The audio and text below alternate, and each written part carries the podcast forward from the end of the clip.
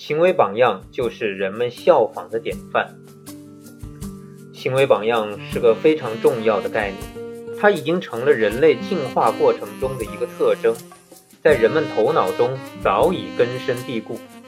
我们的行为榜样不一定是大英雄，只要平易近人，我们喜欢就可以。青少年一直在寻找自己的行为榜样，在有了足够的积累，以形成自己的性格之前，他们会锁定一系列的目标。在青少年的眼中，行为榜样是和他们相像的人，或者是他们想成为的那类人。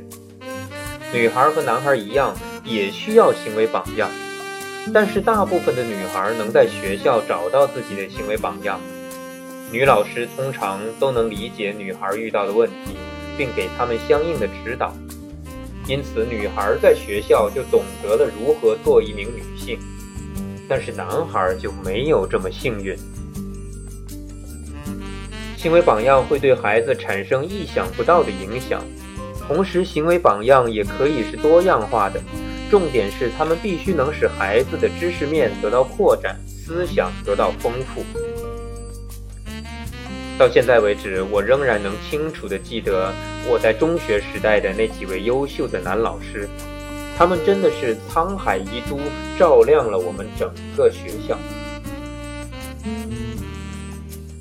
他是我们的数学老师，也是我们的班主任。他拜访了每个学生的家长，目的是说服家长同意我们在放学后晚些时候回家，继续待在学校里学习。这样我们就有机会提高自己。尽管在教室里，他像奴隶主一样督促我们学习，但就是这个男老师带领我们进行了一次短途旅行，那是一次非常美妙的经历。我们的语文老师是一位年长者，以前当过兵，他教我们热爱诗歌。尽尽管课程表上并没有安排诗歌的课程，但是他还是强迫我们背诵莎士比亚的诗歌，这使我们痛苦不堪。但是他也带我们去丛林徒步旅行，教我们练习瑜伽，周末带我们去远足野营。